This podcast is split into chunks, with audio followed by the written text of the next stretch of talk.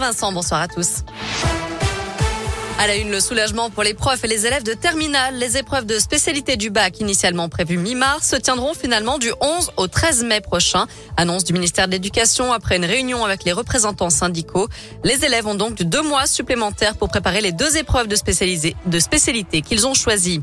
Un nouveau record dans les écoles. Plus de 21 000 classes fermées cette semaine pour cause de Covid en France. 1472 dans l'Académie de Lyon qui compte près de 28 000 élèves positifs au Covid.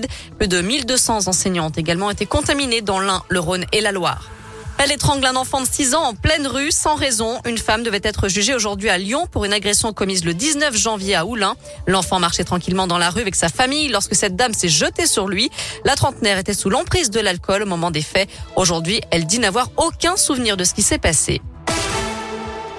Dans l'actu en France, la maman du garçon retrouvé mort dans une valise hier en Seine-et-Marne a été interpellée ce matin et placée en garde à vue. Elle s'était réfugiée chez un membre de sa famille.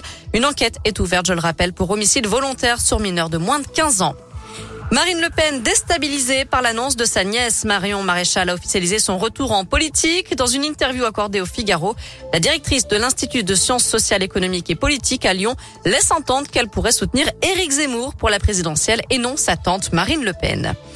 Un mot de sport avec du tennis. Daniil Medvedev rejoint Rafael Nadal en finale de l'Open d'Australie. Le Russe s'est qualifié aujourd'hui en éliminant le Grec Stefanos Tsitsipas. Et puis demain matin, on suivra à partir de 9h30 la finale dame opposant l'américaine Danielle Collins et l'australienne Ashley Barty. En attendant, il y a du handball à suivre ce soir. L'équipe de France affronte la Suède en demi-finale de l'Euro. Coup d'envoi à 20h30. En terminant, avis aux utilisateurs d'iPhone. Cette info va bientôt vous faciliter la vie. Grâce à une mise à jour du système iOS, vous pourrez bientôt déverrouiller votre téléphone par la reconnaissance faciale, même en portant un masque. Seuls les traits du contour des yeux suffiront pour vous identifier.